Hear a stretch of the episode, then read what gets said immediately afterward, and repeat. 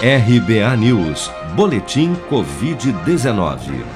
De acordo com o último balanço oficial do Ministério da Saúde, divulgado na noite desta terça-feira, somente nas últimas 24 horas foram reportados pelas secretarias estaduais de saúde 27.592 novos casos e 1.424 óbitos por Covid-19, elevando para 544.180 o total de mortos pela doença até o momento.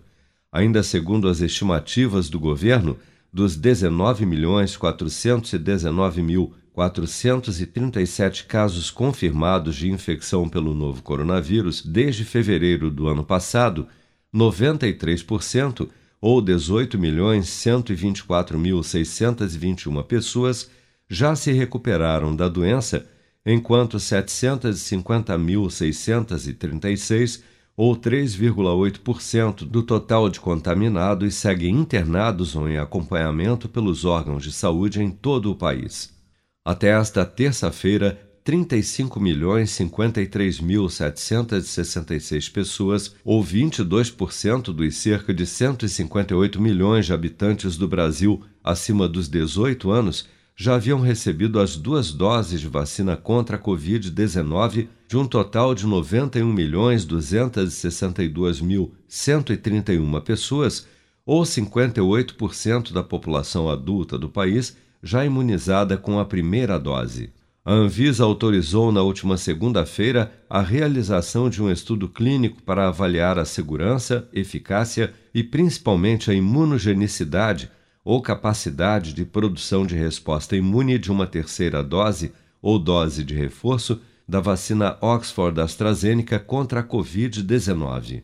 Segundo a Anvisa, a dose extra da vacina será aplicada em voluntários entre 11 e 13 meses após terem recebido a segunda dose do imunizante, mas técnicos da agência alertam que ainda é muito cedo para se falar na possibilidade de vacinação anual contra a doença no futuro, como explica o gerente geral de medicamentos da Anvisa, Gustavo Mendes.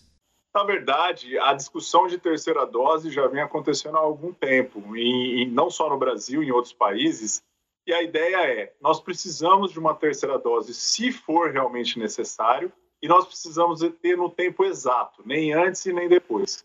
É por isso que esse é o terceiro estudo que a gente está aprovando com, com avaliação do que a gente chama de dose de reforço.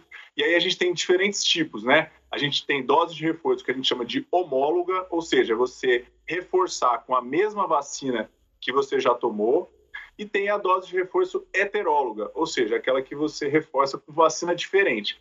Tudo isso precisa de dados, tudo isso precisa de informações. É por isso que a gente é, a gente está aprovando esses estudos. A gente espera que em breve a gente tenha resultados, né? São resultados que, que vão ser acompanhados muito de perto por nós.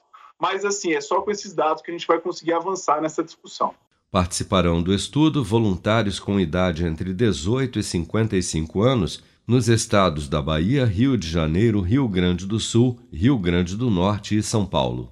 Você está preparado para imprevistos? Em momentos de incerteza como o que estamos passando, contar com uma reserva financeira faz toda a diferença. Se puder, comece aos pouquinhos a fazer uma poupança. Você ganha tranquilidade, segurança e cuida do seu futuro. Procure a agência do Sicredi mais próxima de você e saiba mais. Sicredi, gente que coopera cresce. Com produção de Bárbara Couto, de Brasília, Flávio Carpes.